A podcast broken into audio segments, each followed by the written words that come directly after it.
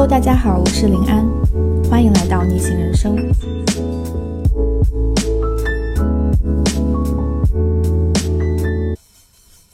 这个其实是呃第一期播客节目，但是我连名字还没想好，不知道叫什么名字。我大概那天在手机备忘录上打了十几个名字，然后都没有很合适的。但是这个播客的方向是有的，就是说。是想去去跟一些比较有逆行逆向思维的一些人去聊天，嗯，然后去去看看这些人他们的一种不一样的一些主流价值观之外的一种人生，呃，生活方式以及思维方式，对，然后可能每期会有一个不同的话题，然后跟这些人去交流，看看每个人对这样的一个大家比较关心的话题有什么样的不一样的看法，嗯嗯，所以。呃，第一期的话邀请了 OC，OC 是我之前我做一百个不上班的人采访视频的时候有做过一期采访，嗯啊，然后 OC 现在是自由自由潜水教练嘛。那一期采访视频做完之后，其实我在网上有收到很多很多非常正向的一些反馈。就很多人说，首先是说哇，这个小姐姐说话的声音好好舒服呀！哇塞，不敢说话了，就说能够听进去。然后我嗯，我印象最深的是，我前段时间还在 B 站上收到一个人的留言，说说看这个视频比我吃任何治疗抑郁症的药都有用，就是他有抑郁症嘛。然后我当时很长的一段话，当时看完就觉得，哇，就觉得，嗯，就是越来觉得你做做做的是一件正确的事情，就是至少对一些人是有帮助的嘛，嗯，所以所以这一期我们第一期的话题其实是恐惧，也是因为 o s 之前在做一个，一直就现在也在做，一直在做一个关于恐惧的项目，个人项目叫 Hello Feel，所以呢，这一期又邀请来 o s 来做这样的我这样播客节目的一个。开山鼻祖，谢谢林安邀请。嗯，我请你做一个简单的自我介绍。行，嗯，我的名字叫做 OC，然后我的中文名姓国，中国的国，然后朋友都会叫我国大海。我现在在从事的职业是自由职业者，我自己在经营一家自己的自由潜水俱乐部，主要就是周末的时间会用来教潜水。但是现在目前这个生活状态的话，是我冬天的时候会暂停我的我的上课，所以有一段空窗期，我可以用来尝试去做自己想做的事情，就是传说中最开心的那种人，不用上班，也可以去做一些有的没的。那我自己会有好多不一样的个人的 project，最好玩的一个是刚刚林安介绍的，叫做 Hello Fear 一百。就是我想体验，我想去挑战我自己真正真正非常害怕的事情，做一百件。现在做了差不多有十几件，啊，有一些很奇怪的，比方说画个大络腮胡子，然后走在上海的大街上，接受好多陌生人异样的眼光。还有就是我自己很小就有的一个童年阴影，啊，站在 C 位跳舞，被好多人看，那也是件很很让我觉得很，就是倒吸一口冷气的事情。嗯，除此之外呢，还做过一些啊，徒手捏蟑螂啊，或者是 戴隐形眼，就戴隐形眼镜这件事情困扰我很多年，我从来没戴进去过，所以也是我很恐惧的一件事情。包括我在尝试，呃，在深山老林里面尝试做野外求生，就是自己可以让自己活下来，不知道未知的这个雨林带给我哪些挑战，就做了好多有的没的的事情。但它的主题都是关于 fear，关于恐惧的。我会打心底里觉得恐惧是限制我成为自己更自在的一种可能性的存在。所以我的一个 slogan 是：恐惧的事情做掉一个就少一个，那你人生可能就会更加不一样，有更多可能性。这个是我在做这样一个项目的一个原因。这个项目也是你有很多自己生活中恐惧的东西，然后你想去。花时间，然后去直面这个恐惧，然后看他你他到底为什么让你害怕，然后希望以后不要再是会感到害怕吗？是，所以你的那个 Hello Feel 项目现在做的大概什么样的一个情况了呢？我当时很有宏图大志。就想做 Hello Fear 一百期，就是一百件自己真的害怕的事情。嗯，然后起因是因为我当时其实自己在一个人生比较低谷的一个阶段，我自己就是表面看上去很光鲜亮丽，做的自由职业的工作，然后很开心，也不用上班。嗯，收入也可以自己吃吃混混，就没有压力。但其实内心是很焦虑的。嗯，我就一直在网上搜索哪些方法可以真的让自己可以不要这个样子，至少可以活得更轻松一点。后来我发现有两个人的自己做的小 project 很好玩，一个是叫做，嗯，应该是被拒绝一百次。他的英文名字我忘了，就他真的去到马路上去大街上去找拒绝，而且是提出一些很奇怪的问题，就是就是真心诚意求被拒绝，跟这种行为行为治疗方式的这种这种状况去治疗自己。然后另外一个呢，另外一个 project 它其实名字就叫做 Hello Fear，啊，所以 Hello Fear 并不是我自己原创或者是我自己想出来的，而是我看到有有人已经在这么做了，嗯，所以这样一个灵感。但是我我的自己的一个想法是，我看到别人的这些行为，他们一百个 fear 里面，其实一大部分我自己并没有感觉，所以我的出发点是。有什么 fear 呢？比方说，有一集是走在大街上，或者是走到嗯嗯地铁人民广场大战，然后去拿一个饭碗讨饭。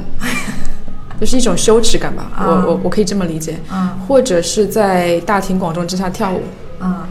嗯，还有一些是吃一些自己不敢吃的食物，章鱼啊，或者是一些很很恶心的东西，这样子的 fear 挑战。但是我从他们两位的计划之中有了自己的一些灵感，所以我自己在想，嗯，我觉得我的生活更多让我感到不开心，或者是在啊阻碍我的，其实并不是其他的东西，而是我一些害怕、担心的事情。所以我想说，我不想让这个循环一直无限接近下去了。我想要停止那个 loop，就是让这个害怕的事情就今天到此为止。我之后的人生可以少一个 fear，就更开心一点。嗯，是这样一个状态。所以开始尝试自己真正害怕的事情。嗯。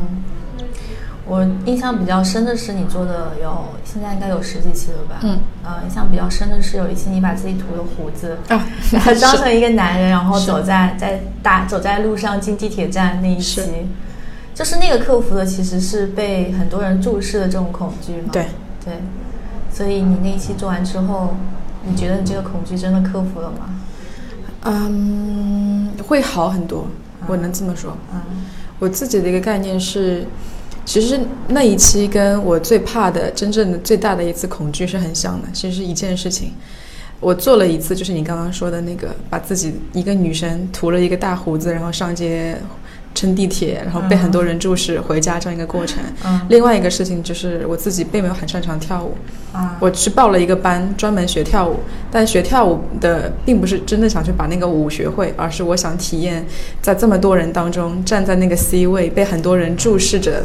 把这支舞跳完，然后自己又很享受、很自信的那个状态到底是什么样子的？嗯，它的起因是我小时候有一段可以称为童年阴影的经历。就是我的老师在我托儿所的时候，就指当着全班人的面指着我，他说：“O C，你不适合跳舞，你跳舞很烂，你这辈子都不可能成为一个 dancer。”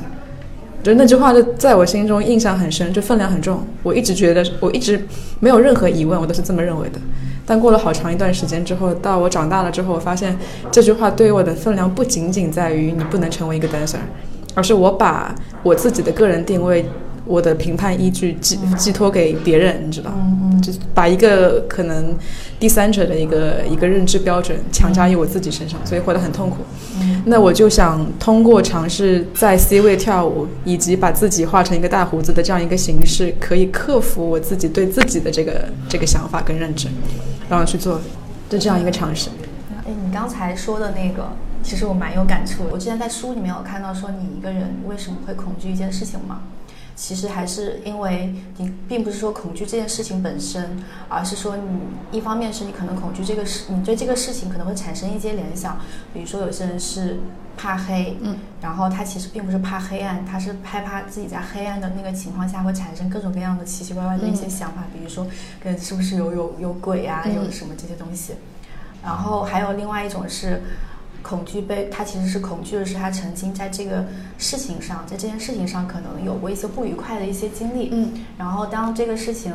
这个事物或者是这件事情在发生的时候，可能他的大脑，比如大嗯控制大脑那个恐惧部分，说是杏仁体嘛，嗯，然后他杏仁体会发出警告，就就就会你会就意识到说，好像遇到一些呃危险的事情，或者是让自己不愉快的这种事情了，然后就会就会生理上会产生这种恐惧的心理。其实就是说，还是跟你曾经发生过的一些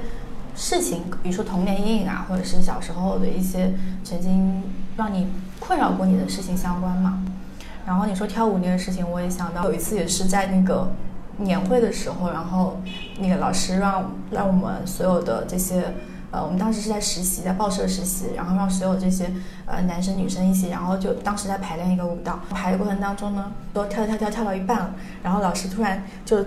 点名说你你你，然后说你们三个人，嗯，旁站旁边去，是，就是说，但是我就在这其中，他说你们站旁边去，就是说这一块这一部分你们不要跳了，就你们跳不好，嗯，然后当时就感觉超哇对我当时就就在旁边，当时站在旁边看其他人在跳的时候，就觉得哇，真的是那种耻辱感，真的是特别深刻。对，然后就就会就就会一方面是会觉得会怀疑自己嘛，就说、我真的是跳的有那么差吗？嗯然后另外一方面是觉得很丢脸嘛，就是这么多人，就你就你们三个被拎出来，老师当面说你们跳不行，这一段你们就不要跳了，就就那种感觉就很糟糕。所以我其实后来自己也有去去尝试去报一些舞蹈班去学跳舞什么的，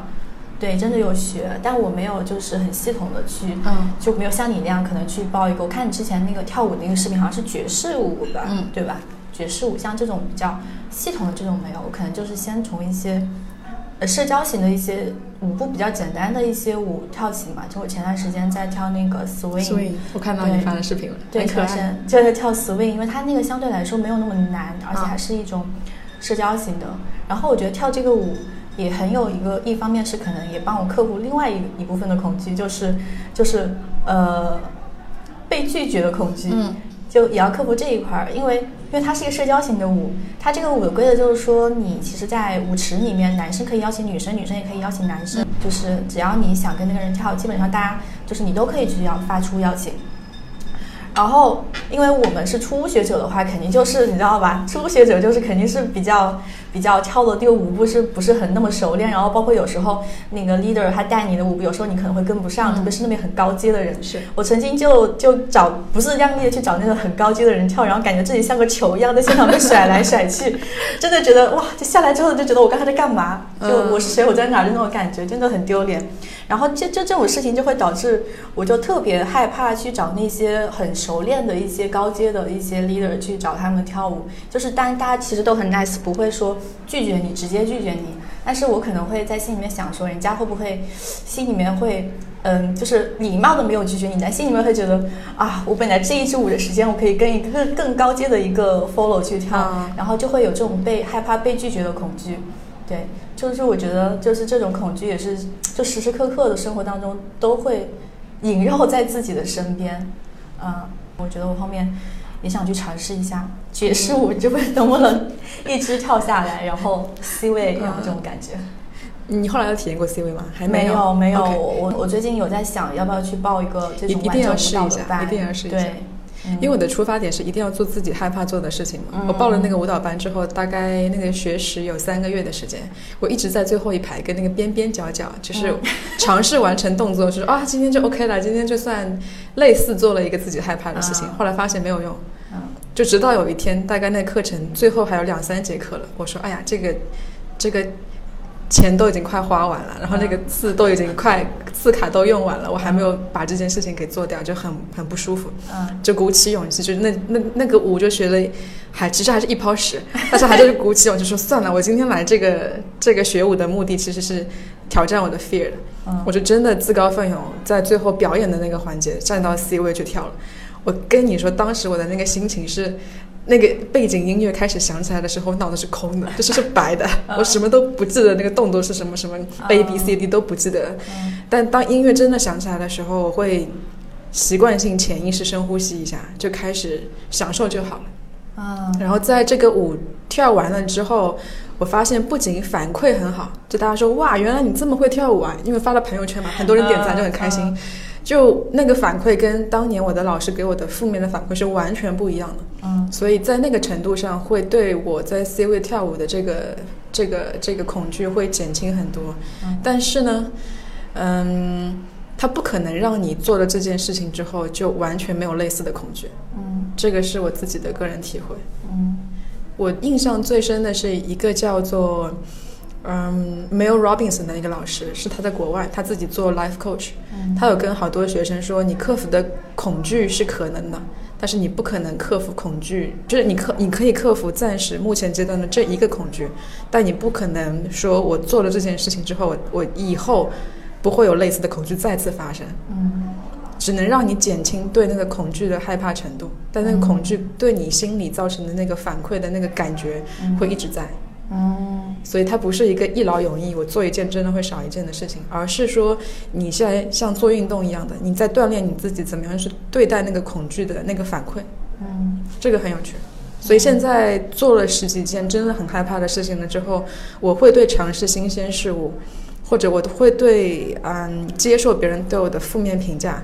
或者是我会对一些我未知的东西就不再那么那么害怕了。嗯我会保持一个诶，我试试看的这样一个心态，就算那个答案是我收到的那个结果是负面的，也没有关系。嗯。但是像你就是跳舞这件事情的话，我当时也看你那个段视频，我真的觉得就跳的蛮好的，我就是完全感觉不出来你说你是就跳舞之前可能被批判说跳舞不行啊、嗯这种人。那你当时这个 C 位是你自己去主动争取说我要站 C 位，老师你这个视频就让我在这儿跳吗？是啊，因为其实如果你真的报名参加这种舞蹈班的话，你会发现老师最后让大家上台来表演，嗯，我们作为国人的话还是没有人敢冲对上去是吗？内心就虽然想表现一下，但是还是很少人会真的主动上去说：“嗯哎，老娘就来站 C 位。”除非是那些老油条，就已经跳了很好的那种，嗯 你知道嗯那些那些姑娘，她会。所以你那一次跳完之后，你的老师有给你一些正向的反馈吗？嗯，老师有，我记得老师在跳完那段舞之后，老师给我竖大拇指，我很啊欣慰。而且我之后我写了很长的一篇文字，就单独发给私信我的老师，我跟他讲，今天这个舞不仅仅是就是作为一个结课的一个一个一个作业，并且是我有这么一段心路旅程，是发生这样这样的事情的，所以对我意义很重大。嗯，就还蛮感谢那位老师的，让我这么一个菜鸡站站在 C 位跳舞。所以你现在还业余时间还会去学一些舞蹈或者是去跳舞吗？还是说那件事情结束之后就、这件事情就放下了？很多。嗯我跟你说，其实这个 Hello Fear 对我生活的改变还挺大的。嗯我当时站在 C 位跳完这个舞之后，我自己对自己的定位完全发生一百八十度改变。嗯我说啊，原来我身体还蛮蛮协调的，还蛮能跳舞的。嗯我而且跳舞的话，不仅是啊、克服恐惧的途径，而且你跳完舞了之后，它是一种运动，可以帮你释放很多负能量也好，抑郁的情绪也好，然后跳完就很开心。嗯我后来越来越喜欢跳那些拉丁风格的舞蹈，salsa，还有一些呃 bachata、sensual，它是比较那种比较呃欢快是吗？更比社交舞种更进一步的舞，它会需要两个就是两个舞者之间更近距离的接触。配合默契感是吗？嗯嗯然后还跳过了 kizomba，它是一种你可以理解为它是非洲的 tango。啊就是好多不同的舞种，后来发现又一发不可收拾。这个 Hello Fear 的一个小 project 一做，就从一个小白变成了一个喜欢跳舞的人，并且是一个享受跳舞的人，然后就每天去 party，就玩不一样的舞种，就整个人性格都会更开朗一点。啊！所以你你你之前就是之前的经历里面，你本质上会是一个比较。呃，相对来说不自信的人嘛，因为我觉得很多人恐惧，它还是源自于一些不自信嘛。嗯，我觉得我不能用不自信来形容，我会用自卑来形容更贴切一点。嗯就是好多人会觉得你外表看起来还 OK 啊，就没有必要到不到自卑那个阶段。嗯但其实，就是那个我跟你个之前提起过的那个那个儿童时期老师给我的那句话的阴影，嗯就是一直很重很重的影响我，所以我花了大概有二十年的时间，就一直在调试自己。我以前在小时候不知道心理学，也不知道各种排泄排泄自己、排解自己情绪的途径。嗯我从小因为那句话之后就变得非常非常的自闭，嗯所以我很长一段时间我不知道怎么跟我的同学讲话。嗯我也不知道怎么样处理可能小孩子的时候那种，嗯，男孩子喜欢你的这种这种情绪，我都不知道怎么样处理，都是那种冷处理，就是完全？逃避，加上把完全自己把把自己包在一个一个钢筋球里面，嗯就是没有一个人可以可以跟我有联系，或者跟我有那种 connection 都没有。嗯然后一点点在长大的过程中，就碰到很多身边的朋友，以及我在尝试做的事情，就是一点一点会让你把那个钢球可以打开一点点，嗯有一条缝进来，然后可能某一天会有阳光射进来，你就知道说啊，原来我可可能跟我自己想的那个状态并不是一样的，嗯。或者别人看我的那个心情，他们理解的我也不是我真正真正的样子，所以一点一点会把自己从一个包裹的状态再释放一点，但在那个释放的过程中是很痛苦的，不仅对于我自己很痛苦，对于我身边的好多人都很痛苦。嗯。所以我能有今天这这一个这样一个状态，其实也是好多人忍受我很多年，他们帮我承担了很多我自身的那些痛苦了。嗯这样一个过程。嗯，像你刚才说的，嗯，那种被包裹的状态，嗯，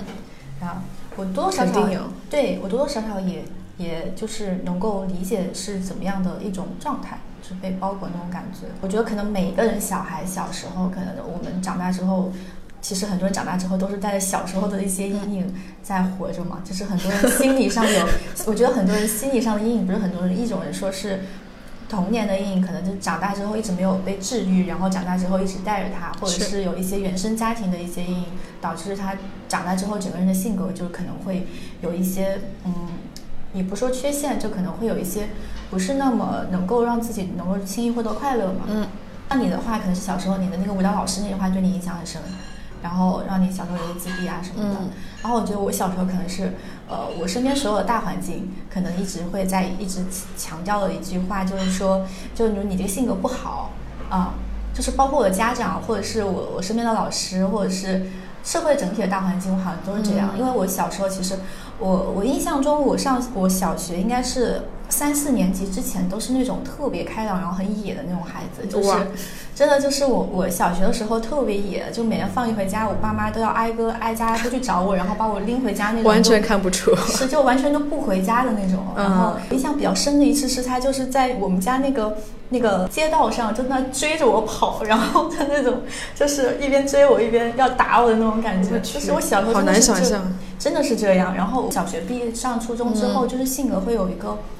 三百六十度的大转变，就嗯突然变得很很内心性的这种性格，嗯很相对来说比较内向或者怎么样。然后也不是那么爱去表现，也不是那么爱去表达，嗯然后平常话也比较少，比较安静。嗯就变成这种这样一种性格。然后我爸妈就会，他就会在那个阶段就一直会会不断的去跟我强调，说你这种性格不好，你要你要应该更开朗，要更多跟更多的朋交更多的朋友，然后要多去表现自己。所以他们，所以那个阶段，我小时候其实，在那个阶段就一直很很困扰这件事情。包括有时候可能，呃，有一些场合，他们说你就应该站在讲台上去去展现啊，但我真的不想。但是他们，然后我每次不想的时候，我心里会有种愧疚感，就会觉得嗯是不是、是不是我应该那样，对我应该那样，但我。不是那样，我做不到。嗯，就是这件事情就一直非常困扰我，导致我整个学生时代其实也蛮自卑的。嗯，就是因为这个性格上的一些原因，就很自卑，就很长一段时间。可能应该是我到嗯读大学之后吧，开始自己去能去阅读一些书，然后、呃接触到各就是人可能会相对来说跟以前初高中的时候那个环境不一样了嘛，更开放了一点。然后才开始慢慢的意识到说，其实就是你的这种性格，并不是不是说它就是一种劣势。慢慢的会意识到我我的性格可能也给可以给我带来一些好处的时候，嗯，然后才意识到说，哦，其实每一个每种性格都是有它的一个优点、闪光点的，它有缺点，但也有优点。然后慢慢可以慢慢去接纳自己这种性格之后，是就可以去正视这件事情。嗯然后不在意它之后，会发现好像自己反而会更自在更自在，而且也更开朗一些。就是有时候有一些场合，别人会说，好像你也没有，就是你你是能跟人家去很好的交流或者去表达自己，可能你之前就是那种。人家看你就是很小家气的那种感觉，就是抠抠缩缩的那种感觉，好像就是很不敢去说话的那种样子。嗯然后后面可能会慢慢就好一点，也会有这样的一个过程。我觉得我应该也是一个，就是那种之前可能是因为比较自卑嘛，嗯也是把自己包裹起来，包括别人对你好，可能有时候也会说，啊，为什么对我这么好？我觉得好像我不配嗯对我这么好，这种是这种感觉。对，我现在再回过头看之前那个让我心里产生阴影的经历，我以前都是非常讨厌或者是非常怨恨那个老师的心理，我会觉得、嗯。哇，如果这个老师不存在，如果这个老师嗯当年不跟我讲这么一句话，我可能完全不会花那么多时间跟精力在自闭这件 这件事情上，因为自闭很消耗能量。我的也好，他人的也好，就好多人不理解。但现在我一点一点走出来了之后，我反而会发现，哎，这个其实这个经历挺好玩的。嗯。那好玩的是，嗯，让我知道说，呃，我到底最自然的自己是什么样子的。就是我没有必要去为了其他人的一些想法去把自己熬成一个什么造型，或者是我我我可能真的不适合跳舞，我去硬去跳舞，然后硬在 C 位那个样子。其实我做的那个 Hello Fear 的挑战，到最后那个 C 位挑战完之后，我自己是享受跳舞的，我并不是因为这件事情而去做这个事情，而是我做了反而发现，哎，这个是我本来的样子，我很享受，这个就是我。我不管你怎么怎么怎么看怎么管，I don't care。但是我这就是我了，你爱接受不接受就是随便你。就是有这种嗯自我自我形成的一种体验过程，挺挺奢侈的。因为这件事情发生在我小时候，如果发生在我现在这个年纪，我可能需要花更大的力气去去应付，或者是去改造自己。嗯，但我花了我的青少年、幼年加青少年加中年的时间，都在思考说我到底是一个怎么样子的人。嗯，我我讲一个擦边球的我自己的想法，嗯是我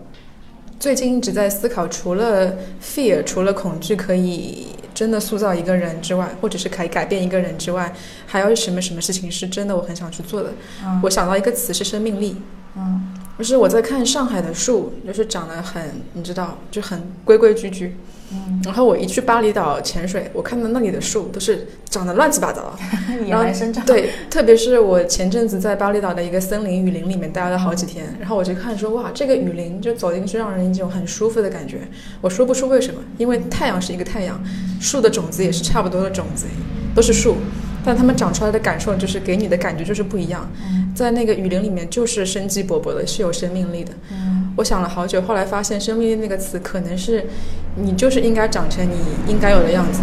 就是那个阳光是一样的阳光，水是一样的下雨，会会浇给你这些水，但是你长的话。你不必太在那个方格子里面长，你不必太在意旁边的树是什么，是直的还是弯的。你就是你这颗种子应该长成什么样子的，你就尽量去长成那个样子。嗯，你可能这个过程中会有很多社会的一些啊、压力。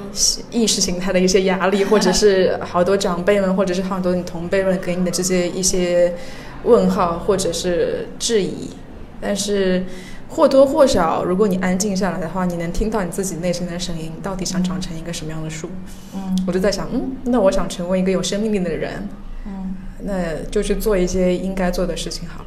那其中一个就是让自己更自在。嗯更自在的话，我发现这个解决的方法就是做一些真的自己害怕的事情。嗯因为害怕的事情，从一方面来说是你自己可能有恐惧，另外一方面的话是更多的是你在害怕其他他者给对你的看法，嗯，那个好让人觉得太太可怕了。对，就是想骂脏话的可怕，我就觉得哇，那我自己就是邋里邋遢或者自己长得丑没有关系，但是如果你别人说我长得丑，长得胖，说我长得胖，那我不能接受，就会有那种啊、嗯、心理的失衡在，所以他者的他者的这些啊、想法或者是 anyway 就是各种情况给你的这些恐惧，都是限制你生命力的一种嗯，枷锁存在，所以一旦你少了一个恐惧，你就会更自在。活成你应该活的样子，我是这么理解。其实你像之前你说你要去跳舞克服跳舞恐惧，包括在呃公共场所被很多人看这种恐惧，其实背后的一个共同点，其实也都是说在意他人对你的一个看法，对。所以这个其实我我自己来说也蛮有这样一块儿感同身受的地方啊，因为我也是一个特别在意别人对我的看法的人。我有一天是。呃，突然意识到，嗯，也不是有天突然意识到，可能是我之前看了某本书里面有讲到过这样的一个观点，然后我自己在现实生活中也验证了一下，就是说我们生活中其实对很多别人的看法，其实都是自己的看法，是，并不是别人的看法。就比如说，有的时候我们呃见到一个人，然后我不敢上去跟他打招呼，然后我们心里面想说。他可能嗯不太想乐意跟我接触吧，这个其实并不是那个人真的不想跟你接触，嗯就是说你认为他可能不是想跟你接触。后来我自己在生活中也也验证一下，就比如说我每次有一些。呃，害怕的事情，或者是觉得啊，别人可能会这样想，别人可能会那样想。我每次有这种事情之后，我就会问一下自己说，这个到底是我这样想，还是啊别人那样想？然后后来最后发现，好像都是我这样想，是就感觉像其实都一面镜子照出来都是自己，然后就会发现哇，然后有时候又发现想那么多干嘛？对，然后有时候会发现哇，就觉得自己有好多很阴暗的想法呀。其实我自己在做那那期画大胡子上街的过程中，我的我自己的体验是，我在乘地铁，我一个女孩子画了一个大胡子，而且是嗯。胡子拉碴那种络腮胡，没有人在看，嗯。就是我以为我会接受到很多非议的眼光，嗯。或者是嗯怎么这人在干嘛，神经病这种这种眼光，但其实并没有，没有很多。就大家都是自管自的，那些我所谓我做做这件事情之前的担心跟顾虑跟所有的恐惧都，大多数情况都跟你讲的一样，是你心里面鞭策编造出来的。啊，然后我还记得前一阵子看到威尔史密斯，他有说了一句话，嗯我本来不知道是他说的。嗯那 Will Smith 说，嗯，Fear is not real, 嗯 it's the thought that you create. 嗯然后 danger is real, but fear is a choice. 啊就是根本那些恐惧只是你的心里面的好多的那些念头，对，你自己编出来的而已。嗯我知道的越多，就是啊，那就 anyway，就就对啊，该做什么做什么好。嗯而且我的体验是，嗯，好多人的恐惧、社交障碍也好，或者是不敢做这个、不敢做那个、不敢做新的尝试也好，嗯，他们恐惧的一点主要是他者的看法。那他者的看法，他恐惧的再进一次、进一层的原因，是因为他可能对自我的理解还不够那么那么稳固。就是你对自己的一个认知跟看法，如果不太稳定的话，你就会被其他人的观点所影响。我我会觉得我 Hello Fear 做到现在很大的一个收获是我正儿八经，我真的是把那些我害怕的事情给做了。嗯我那个行为会比我之前想了各种乱七八糟的事情更来的靠谱，因为我做了之后发现啊，这个结果跟我以前预想的不一样。它有一个你的想法到验证的过程，然后那个验证好重要，它会给你一个新的。嗯，反馈的逻辑，然后那个新的逻辑是你以前没有的，你会对自己，你会去碰一下，然后知道说，哦，原来这个是另一个我，或者是啊，原来我有这么一个部分存在，我以前不知道。然后那个行为的过程很重要，很重要。嗯所以如果大家可能有这方面的疑虑的话，可以多尝试，就真的去做，不要去想。因为我自己的，对的。，just do it。just do it。我自己的观念是，好多的嗯行为方面的问题，或者是好多的恐惧，是不能够靠看书跟看好多的电影，或者是其他的一些理性方面的途径来解决的。它一定是你需要去做了，你才可以真的改变。我比较相信行为疗法。我会跳过那个，你去想很多逻辑，你去看心理医生也好，或者是你去接受某一个人给你的一些疏导也好，这个这个想的过程，而直接跳到那个你需要做的那个阶段，然后一旦你去做了，你就知道哦，原来跟我想的不一样。嗯因为好多逻辑出来的主观的思维，就跟你刚刚讲的一样，我会认为好多逻辑主观的思维不需要，就没有必要存在。嗯就是因为好多我们想的事情，我们的疑虑、我们的焦虑、我们的一些抑郁的情绪也好，是自己给自己编出来的。而且你编了一个，你就会有新的同样的想法，在同样的一个点会在累加。嗯如果你有一个负能量的想法的话，你通常会越来越负能量。嗯所以，如果你想破除这个这个 loop 的话，你只能去做一些有悖于你想法的事情。嗯嗯，所以身体先迈开步子，再动脑子，这个是我自己做了 Hello Fear 的最直观的概念、概念、感想。嗯，就跟我之前看到有一种说法比较像，就是当你感到恐惧的时候，它有一种疗法是，你跟你恐惧的东西就就待在一起，是。被你恐惧的事物给包围，是。然后过了二十分钟之后，你你大脑的那个恐惧中心那个杏仁体可能它就疲劳了，对，他会发现哦，并没有危险发生。嗯。因为，因为他如果你真的那件事情那么让你恐惧，甚至恐惧到危害你的生命的话，它可能就会发生一些什么，但是并没有发生什么，就说明这件事情其实并没有那么恐惧，然后你可能就会对这件事情没有那么那么害怕了。呃，像你刚刚说，其实就是你去做它的过程，也是你你去了解它的一个过程嘛。嗯就呃，你越害怕一件事情，你害怕可能更多很多时候是源自于未知。嗯，因为你不知道它结果到底什么样，包括你自己会臆想出来很多可能会出现的一些情况。那但是你如果你主动去了解它，越了解之后，了了解的越具体，可能就这种害怕的感觉就会消失了。嗯，像之前我呃做自由职业嘛，然后很多人很多人还害怕迈出这一步，嗯就是他们在做自由职业之前很焦虑嘛，就各种各样的担忧，就是万一我赚不到钱怎么办？万一呃养不活自己怎么办？然后万一我呃这这份工作辞掉之后，我以后找不到这么好的工作怎么办？就各种各样的疑虑特别多。然后呃我自己也经历过那样一个阶段，我当时那阶段就是我确实很担忧，然后我就开始去找一些已经在踏出这一步的朋友去聊，那些在做这件事情的人，他们是什么样的一个情况？了解了他们具体的情况之后，他们怎么走走上这一步，以及他们现在现状怎么样的？嗯然后了解的越清晰，其实后面担忧就会越少嘛。嗯然后我一般害怕的时候，我也会多问几个自，多问自己几个说。那然后呢？然后呢？然后呢？就是问到 最后就是问到最后的时候，问到最后的时候，你就会，我当时也是想说，我我喜欢想最坏的结果。啊就我如果很害怕做这件事情，是我在想，如果我做的这件事情，最坏的结果是什么？嗯这个最坏的结果我能不能承受？如果我能承受，我就去做它。嗯，对，所以我当时做自由职业的时候，你好理性哦，像我这种就是啊什么来吧，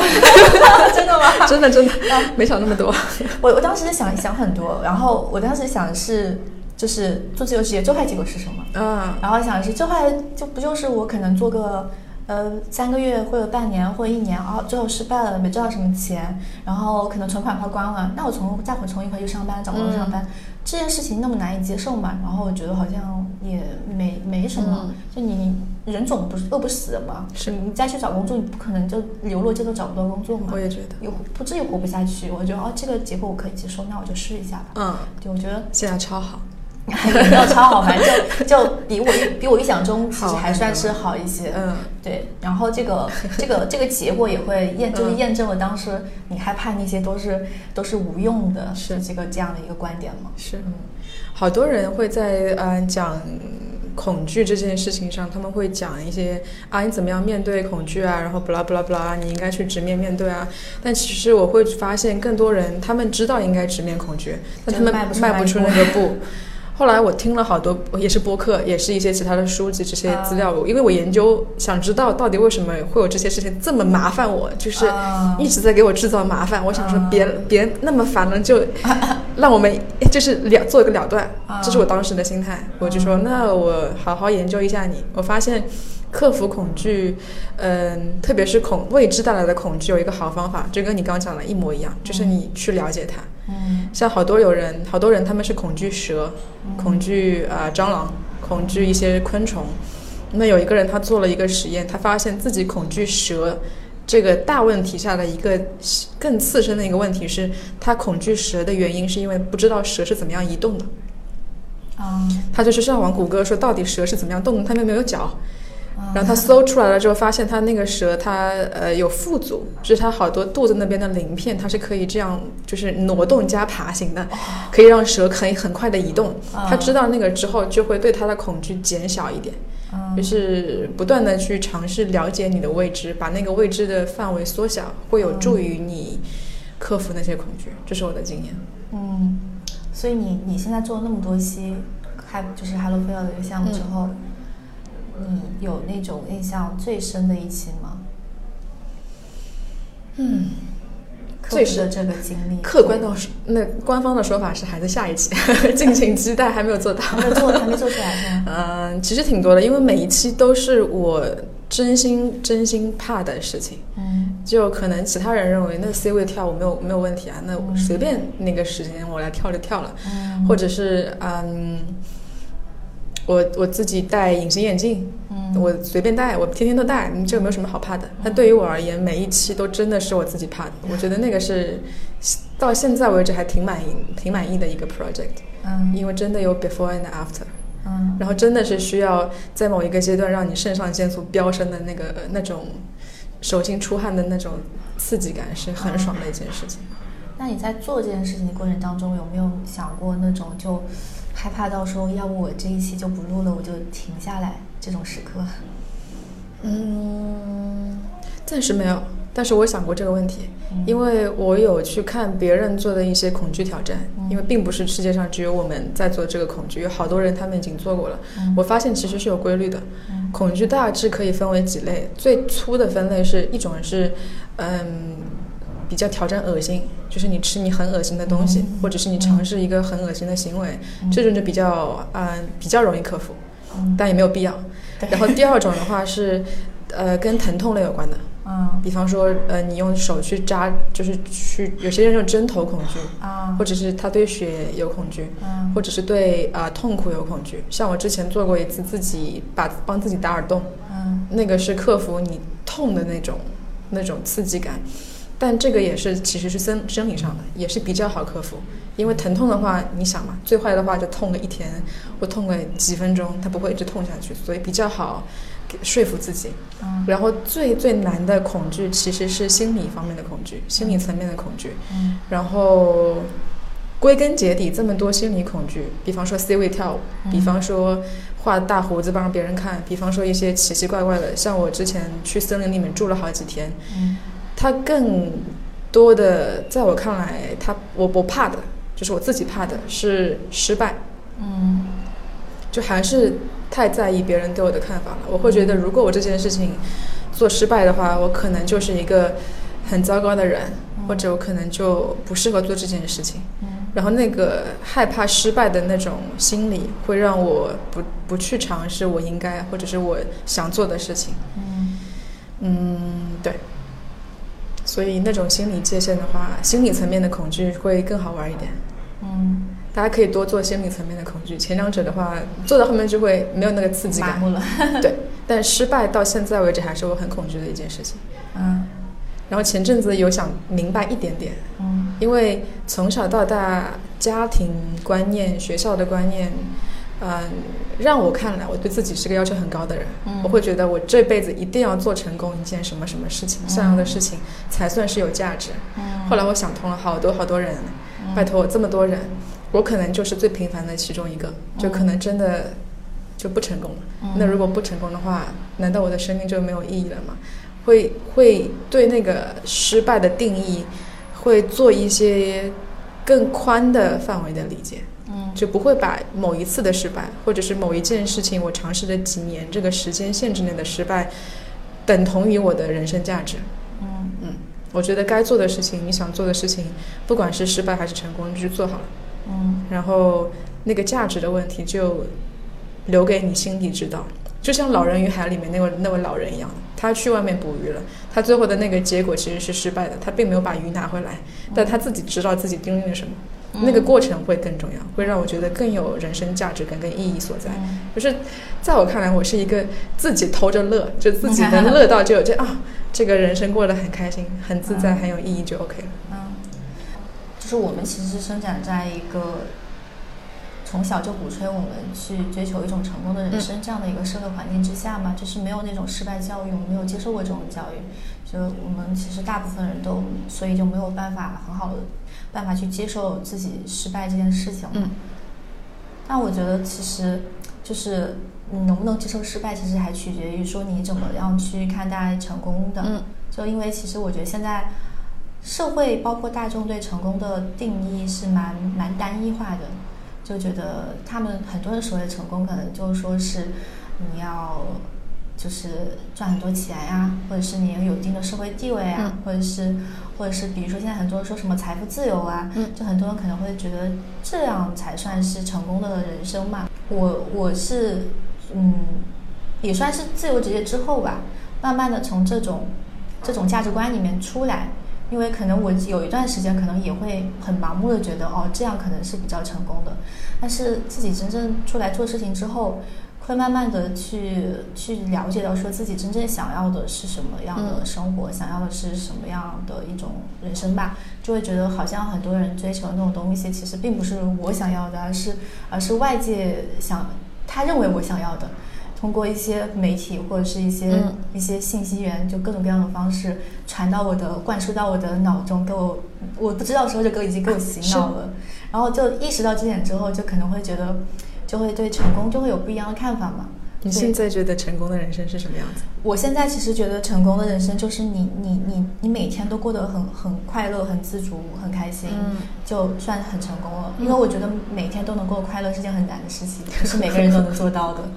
每天呢？对啊，我觉得不是每个人都能做到。我觉得每天如果都能嗯开开心心的，觉得你今天这一天过得很有很有意义、很有价值，嗯你你很满足。我觉得其实就就挺成功了啦。是我觉得那些很有钱的人，他们也有很多很多烦恼，跟比比比普通的烦恼还多很多倍。那我之前看那个马云，他说他说他这辈子最后悔的事情是创立了阿里巴巴。会看到。对，因为因为他他他可能如果是一家，他就就是把它控制在一个中小型企业的规模，他可能就过得很很开心。但他这个公司规模这么大之后，他就很多时候就有些身不由己了嘛。他可能很多时候他不想去做一些事情，但他背后有这个责任在。他有那么大一个公司要养，有那么多人靠他吃饭，那他就不得不就停不下自己的脚步，就是他的人生已经没有办法由他自己去做主了。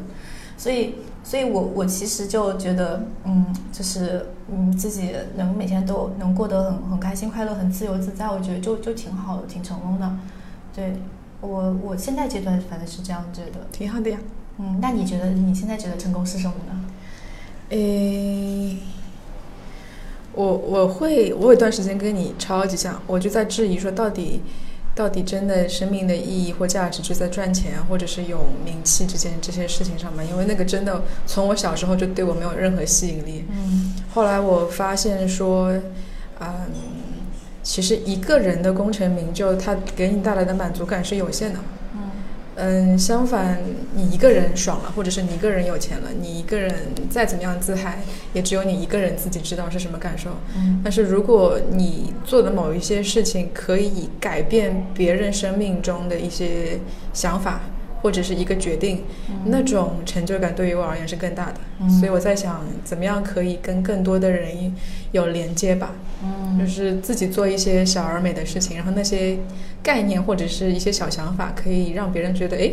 原来是可以这个样子的，嗯或者是啊，原来我之前的想法，呃，可能有可能是可以有不同的玩法。他们会做一些其其他的途，就其他的尝试，然后那个尝试让他们的生活变得更开心，或者是更，嗯，怎么说自在，或者是满足、满意，就觉得很有价值。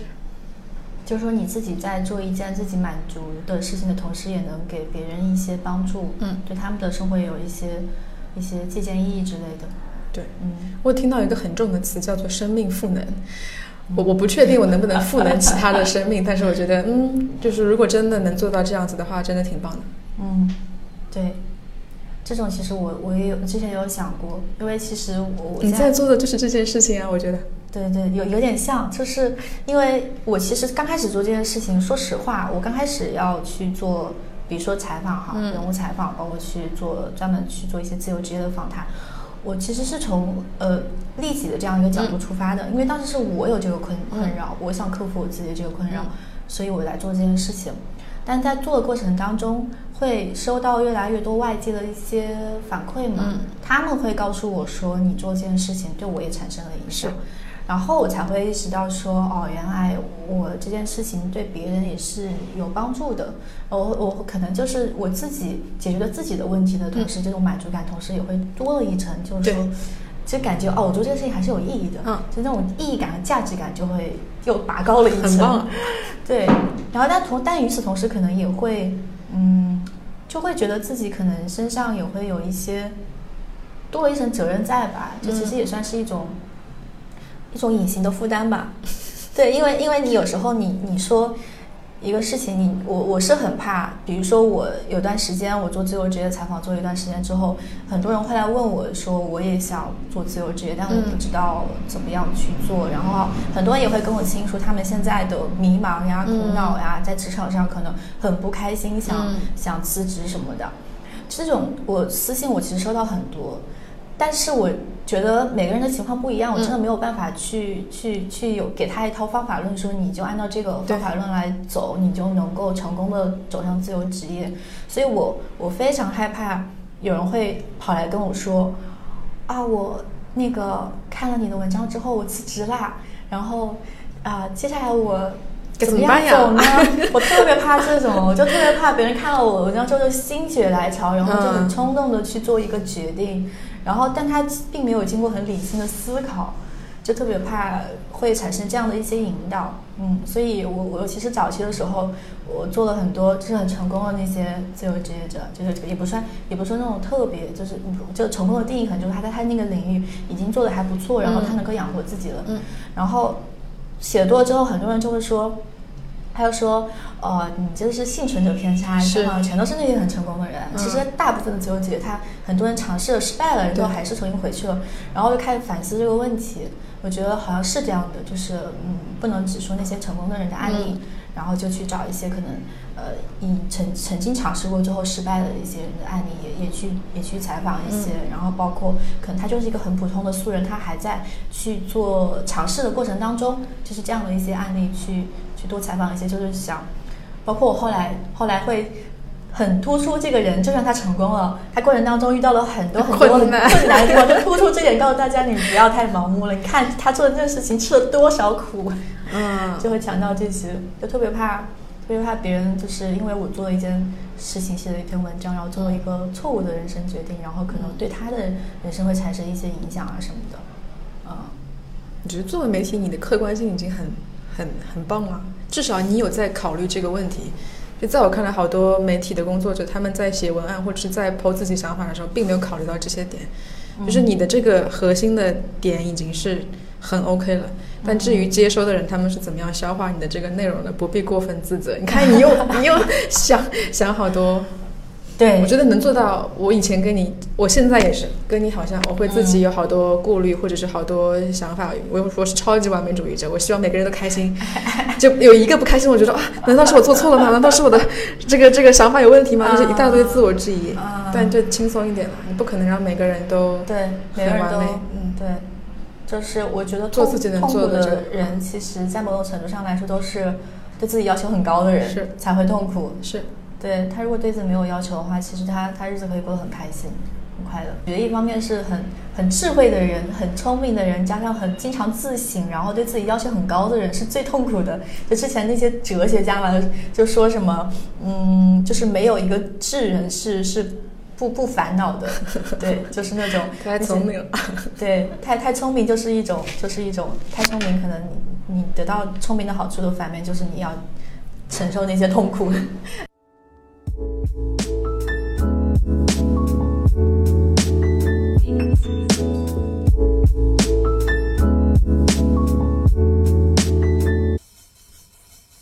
那现阶段的话，有还有就是。让你感恐惧的事情吗？我们可以各自说一下自己现阶段最恐惧的三件事情。现阶段可以，我们可以一人先说一个。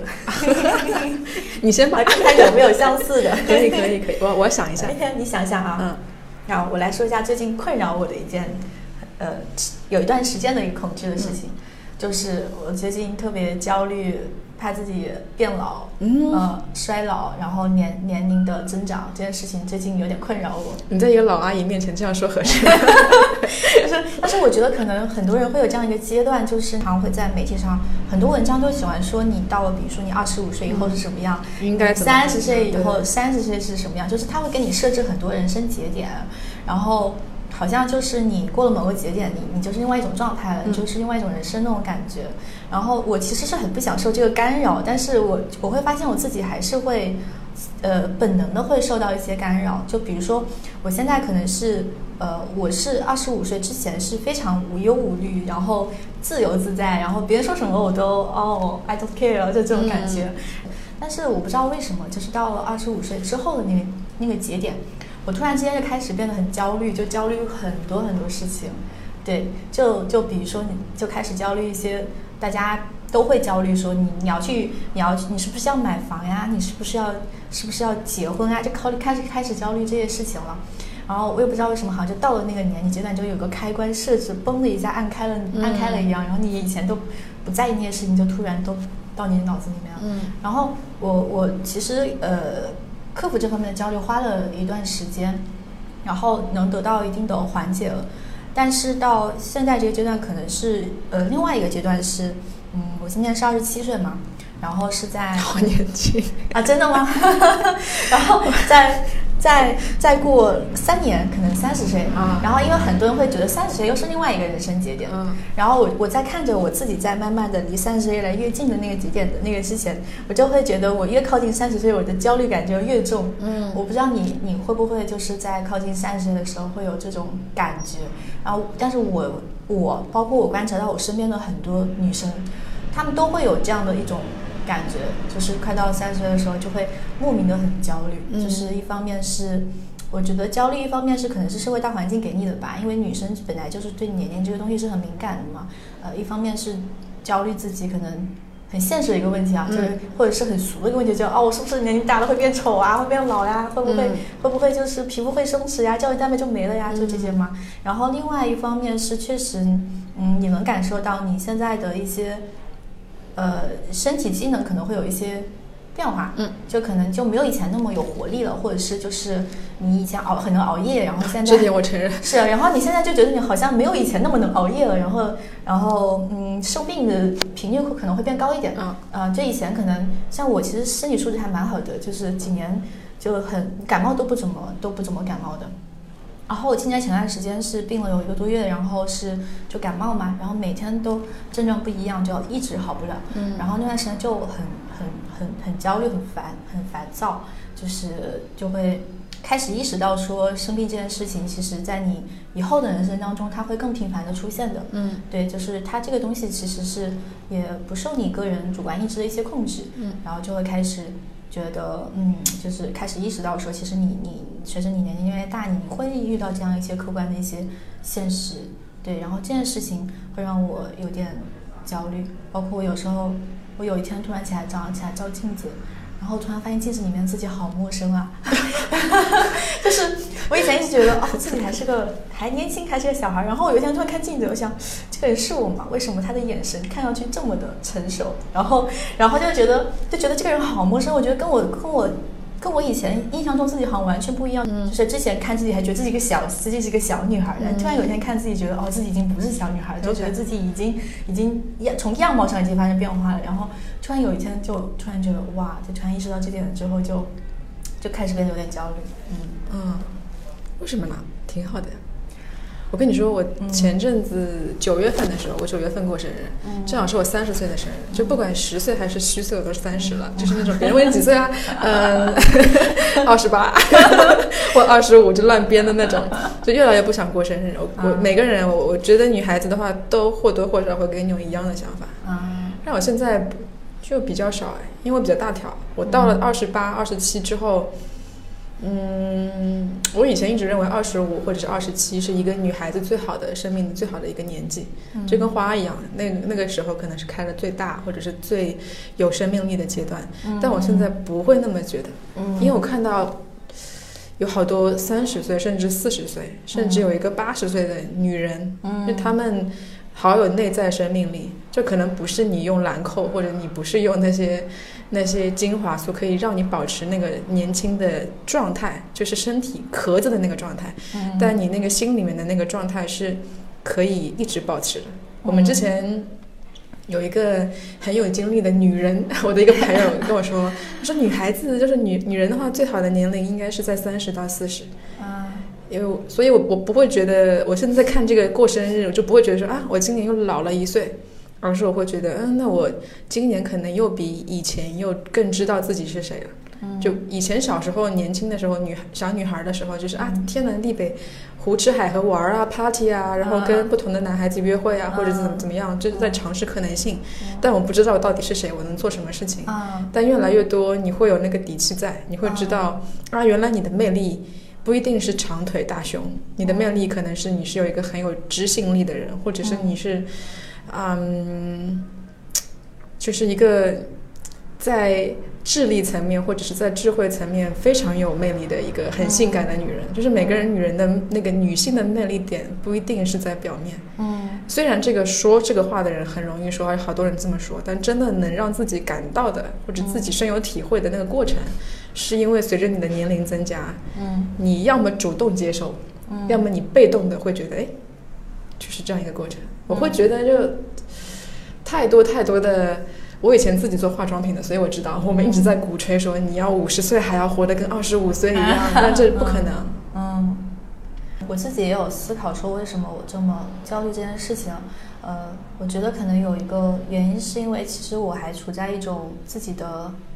呃价值观或人生观，就是这种人生体系、人生观体系没有特别健全的一个阶段，就是很容易会受一些外界的一些其他想法的一些干扰。呃，就像就像你刚刚说，你到三十岁之后，你是更了解你自己、更更认识自己的一个一个一个年龄了嘛？那我可能觉得自己还处在一个嗯。没有很清晰的一个阶段，我觉得可能是因为这个原因，所以才会比较容易受一些外界的一些干扰，啊，就是可能还没有那么的坚定。我我也不坚定，是吗？我之前我之前有有听一个人说，他说三十岁他会觉得三十岁之后是太好的年纪了，就觉得对女女孩来说，他说女孩子其实二十。多岁，就特别是二十五岁到三十岁中间那个过程，是一个嗯很就是很艰难的一段过程，因为他其实还在一个寻找过程当中，很多事情他都不清晰。然后过了三十岁之后，其实他他各方面，包括对自我的认知、对身边人的认知、对这个世界的认知，都会变得一渐渐的清晰和稳定下来。他更知道自己是谁了嘛，然后就会。他会觉得，就三十岁之后人生好美妙，反正就是有个人这样说，他说过了三十岁都会好的。就我记得有听见有一个人是这样，就是在播也是播一期播客的节目里面，然后听到有一个人这样说。我记得我第一份工作的时候，给我印象最深的是一个女的前同事。她好厉害！她当时我刚毕业，我还是实习生嘛，也是处在不知道自己事业应该怎么样发展的一种迷茫期。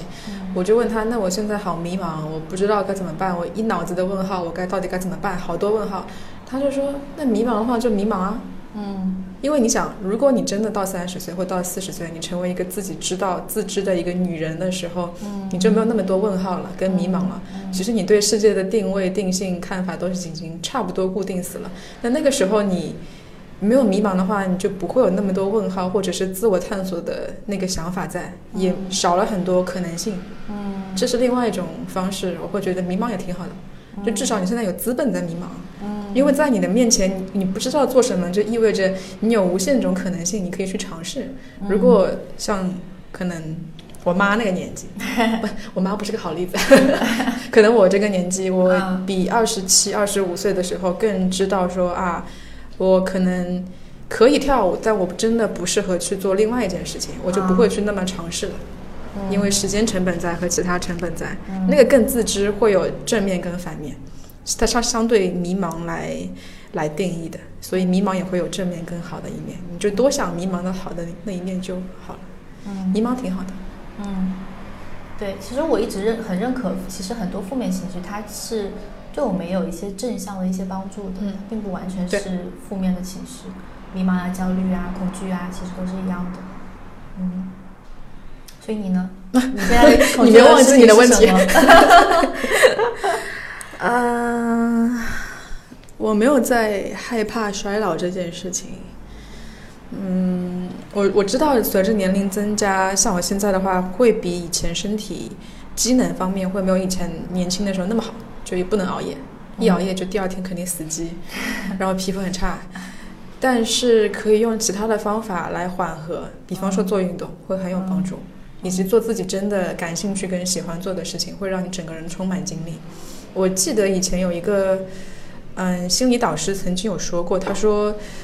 有人问他说我到底整整个人应整个人生应该做哪些尝试，做哪些事情的时候，他说你不要去做那些最赚钱的。或者是最让你能够快速出名的那些事情没有用，你应该去做那些真的让你做完之后很有精神的，就是 energized。嗯，你可能做那件事情本身不那么让你享受，嗯嗯，但是做的那个过程是可以让你很有精力跟能量的，然后那个能量可以转化为你的生命力。嗯嗯，但是这边有一个概念是不要去做那些让你觉得很开心的事情。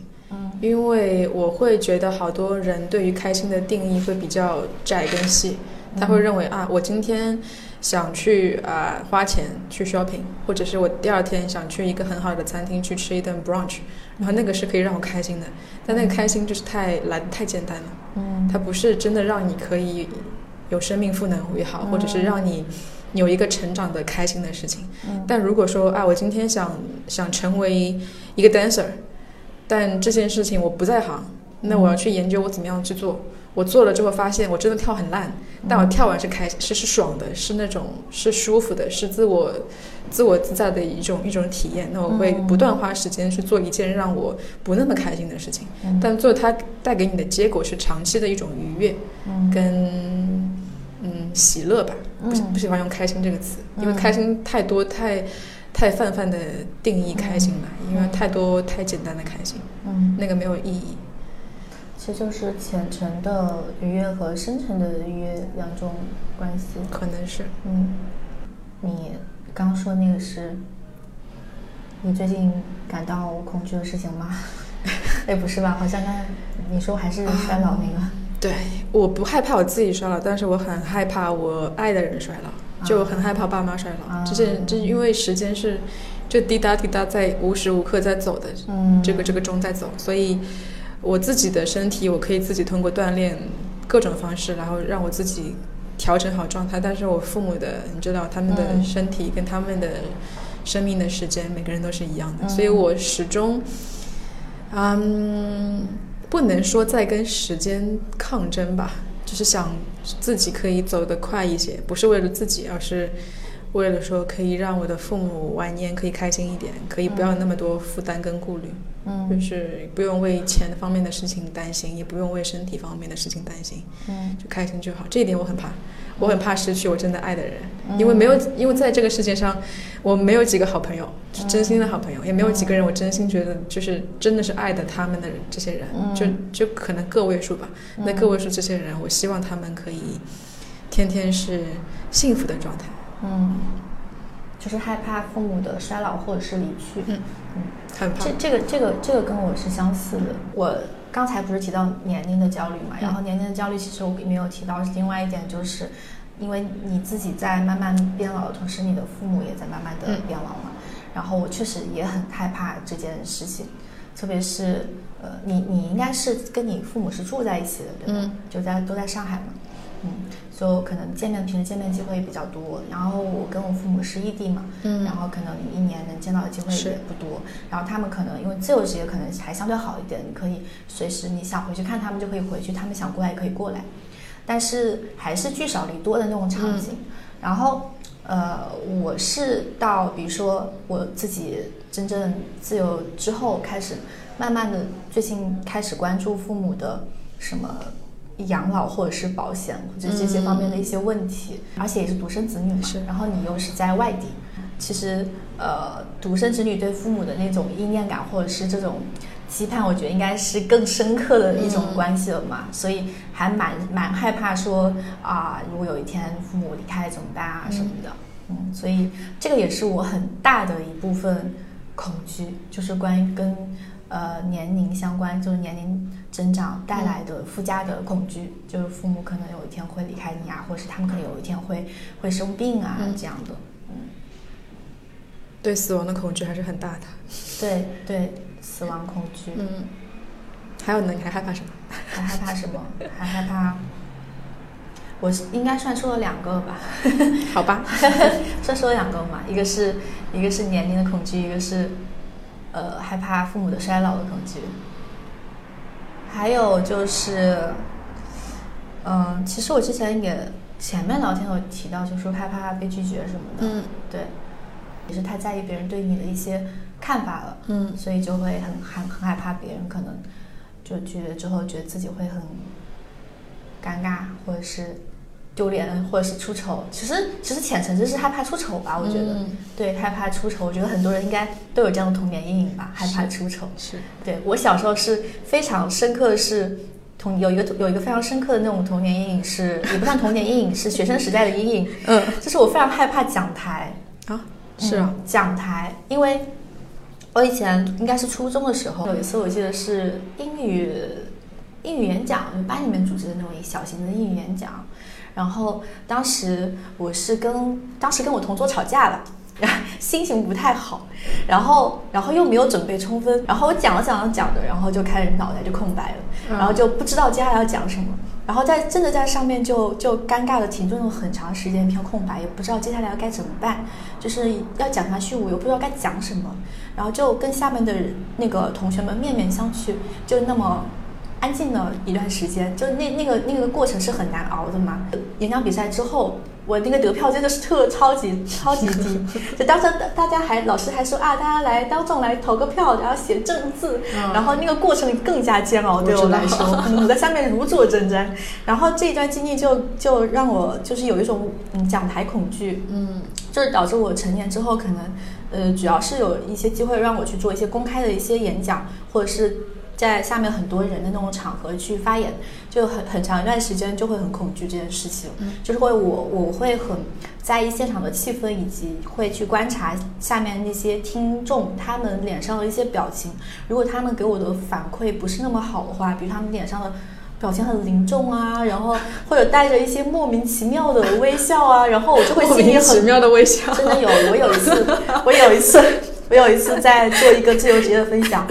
然后下面就正我视线正中间有一个男生，我讲的其实我我全程我没有讲什么很幽默的点，但他全程带着莫名其妙的微笑看着你，我的心里面就很毛，就是我会观察现场的听众他们脸上的表情，然后他们的表情会影响到我的一个发挥。OK，啊，就是我其实有很长一段时间就一直在克服这个当众演讲就是讲台恐惧症，对。然后现在有好一点，就是因为前段时间不是书出来了嘛，然后要去做一些那个什么签售的分享会，然后也也在也在去不断一场，就希望自己一场比一场讲的好嘛，也在练习和克服这样的一个心理障碍。嗯，然后其实比如说像像第一场的时候是在上海这边办的嘛，然后当时是我一个人在上面讲，然后其实我一般有一个特点是我如果紧张或是感到害怕的时候，我的语速会变得特别快。哎，我也是，是吧？我还吃字，会变口吃，你知道吗？啊，大舌头。你比我好一点。就是就是听到语速快的时候，其实你你就能感受出来这个人他紧张了。嗯啊，我我紧张的时候语速会特别快，所以我我感觉我第一场就就跟不不带喘气儿一样的一个人就 巴拉巴拉巴拉巴拉巴拉巴一下就讲完了，然后然后下 一点五倍速度的意思。对，就超级快的讲完了。然后现场呢，我也不知道大家听的是听的听进去没有听的怎么样，反正，呃，但是总体来说，你还算是没有没有发生那种错误，没有没有什么断片儿或者是这种错误出现，就还算比较顺利的完成了。但是自己内心还是觉得你没有就是很自如的状态，不是很自如，没有发挥的特别好嘛，你还是紧张了。这件事情做不好，一方面其实很大一部分原因是你你害怕它嘛，你还是有恐惧没有克服。我后来其实有去很频繁的去看一些别人的那种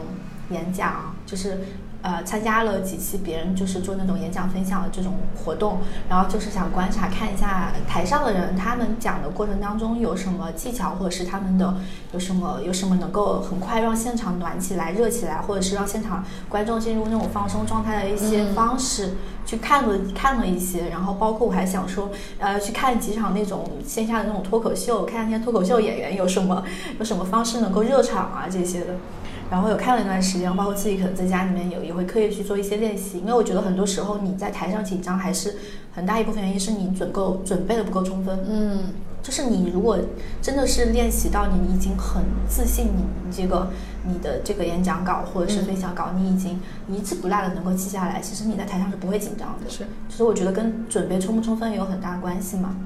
所以后来也也花了点心思在这个上面，所以后面好像。到最后，我我讲的最自如的一场，应该是我后来之后在南京办了一场，虽然那场人很少不多，但是我自己感觉我我已经能够比较自如的去跟现场的观众去进行互动了，我能够去提一些问题，他们给我一些反馈，然后然后我感受到这种反馈交流沟通之后，其实我能够，我就是你的自信心也会增加嘛，这后面其实是一个越讲越顺畅的过程。越讲越自如的过程，的语速会不自觉的会慢下来。嗯，啊，到后面就会慢慢的，变好很多。我不知道你有没有这样的经历或者体验？超会超会，嗯因为我小时候那段时间很自闭，所以我不太说话。不要说公开演讲，我连跟同桌都不怎么讲话。嗯所以一旦呃，而且更搞笑的是，那个时候全班选我做大队长，嗯就是我我需要上台讲一些官方的话，什么、啊什么什么那些，你知道？啊就是我觉得哇，为什么大家会选我做我一个这么这么自自闭跟自卑的人做大队长呢？就很奇怪，但又不得不做那些事情。然后有一次经历很很神奇的是，我们区啊、普陀区需要选一个类似于少年先锋队代表之类的人物。我自己内心很抵抗，因为我觉得我没有什么好代表其他那些很比我更优秀的人。但是我被推到那个位置，我需要做一篇演讲稿，并且是对好多区的领导去做那样这样一个演讲，记忆超深刻。我在背稿的时候，就整个被批，就是老师说，老师三次曾经考虑说，我们不要带这个人去去做这件事情的，我们另外选一个人吧。另外选一个人可简单了，只要让他表演这个，只要让他背稿子背好就好了。你说选了我，话也说不溜，还吃字，然后有时候还结巴，那这样一个人怎么能代表我们区的那个这个这个这个这个这个形象出去呢？啊，然后真的表演，真的上台演讲的那一刹那，我不知道为什么，我可能是临场发挥型的人，就发挥的挺好的，啊所以这一个结心结就过去了。啊但之后还是很长一段时间不擅长做公开的讲话。治愈我的方法反而是我现在的职业，因为我现在在做自由潜的教练，所以我会需要作为老师的状态去跟学生分享我的课程，以及去跟他们教授说这到底应该是自由潜的应该怎么学的 A B C D E F G。我经历过你的过程，全部都经历过。嗯你会发现，到现在为止，我的那个教案，我不用 PPT，我不用放 demo video，我都可以讲得很顺的。之后，而且你自己内心是要想分享这件事情的，嗯你所有的分享也好，你的互动也好，都很自然，你就不会去埋一个梗，嗯。或者你不会去 Q 某一个人说，哎，这边需要 Q 一个人了，或者需要一些技巧，呃，空留空白也好，或者是一个表情也好，或者是怎么样，就那些技巧抛开了之后，反而会更顺。然后嗯，多做了好多次，现在就很就很自然，就不会有那个恐惧在，还是要多做吧。是一个不断积累经验，然后慢慢练习多了之后，就是还是你熟悉它了之后，你就不害怕了，对的对吧？对的知道是怎么回事之后，就不那么害怕了。而且我刚开始教课的时候，我很自责，因为我超级完美主义，我希望每一个人来上课的人都给我五星好评。啊就我不在乎他真的是不是在大众点评、在淘宝上给我五星好评，但是我希望他是开心的，但不可能做到嘛，所以就一段时间很自责。后来我发现这个也是对可能失败的某一种恐惧的表现。啊但之后很长的一段痛苦跟反复训练也好，反复磨练之后，我突然有一天想通了，就不知道为什么，我就觉得我做的这件事情是因为我喜欢自由潜水这个运动，那我希望让更多的人知道。嗯，如果我的这个演讲它的结果是我可以让这么多来听的人之中有一个人他有这样的感受，就 OK 了。我不在乎多，我我希望就是一个人，只要有一个人，那这个演讲就有价值。我不在乎到底是做的多完美，还是多怎么样，还是多优秀，还是怎么样，就是只要我想做的那个事情，它的意义也好，它的目的也好，成功了一个，我就觉得就 OK。我把那个标准从一百分调到了零分就及格，或者是一分就及格之后，反而你不会去太在意别人对你的反馈，不会太在意那些技巧，不会太在意其他框住你的东西，就会更自然。然后那个自然是大家都能感觉得到的。嗯，我会觉得演讲的话，你，真情实意会比炫技更来的有效果。嗯就算没有 PPT，没有 deck，你没有准备也没有关系。嗯你如果真的想那么讲，对方或多或少都能感知得到。就他不是听你的话来理解，而是他能听到你心里面讲什么，那个就很 OK。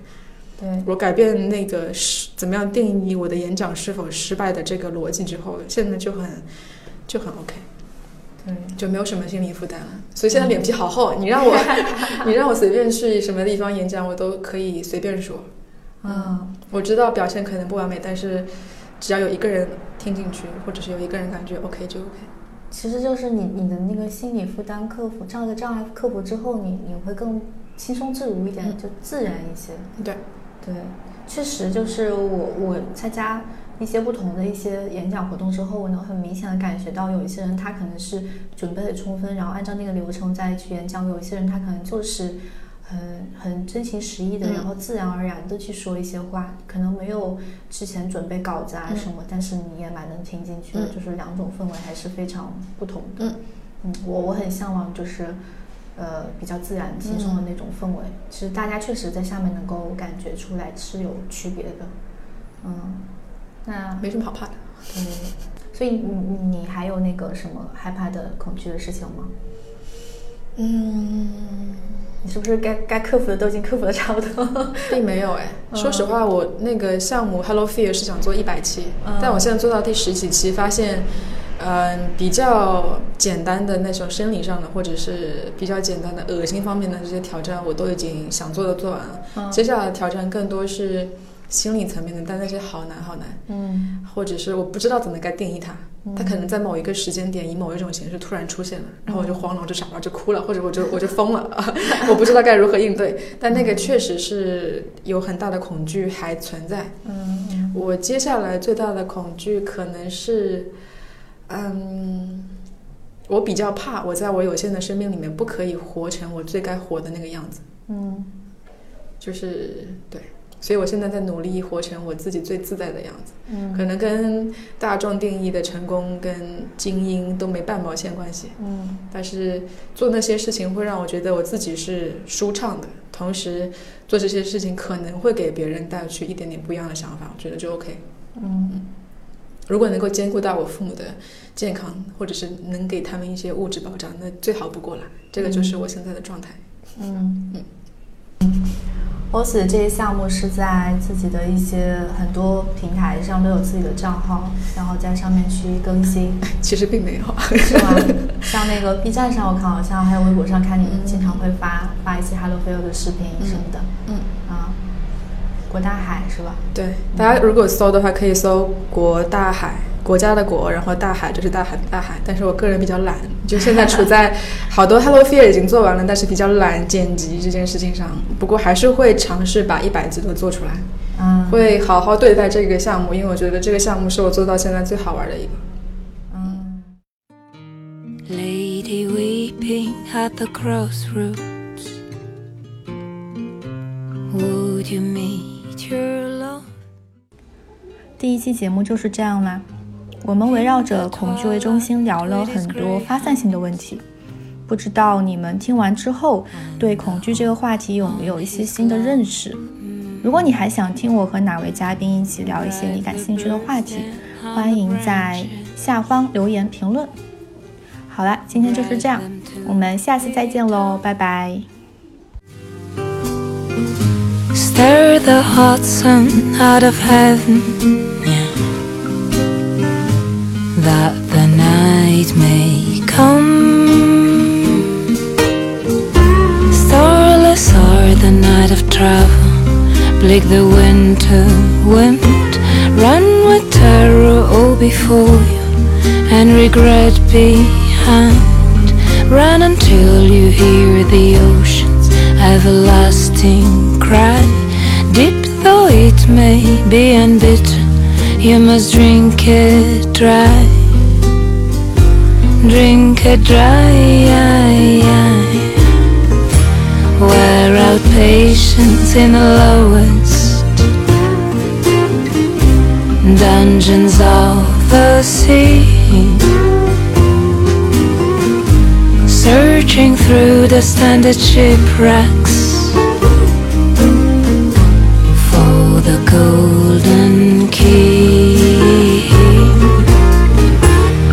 Pushing to the world's end to pay the dread god with a kiss.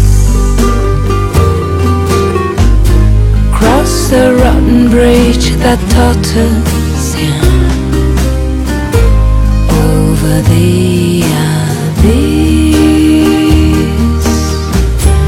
There stands the deserted castle, ready to explore climb the marble staircase. Open the locked door, cross the silent empty bar, in danger path. Blow the cobwebs from the mirror. See yourself at last. See yourself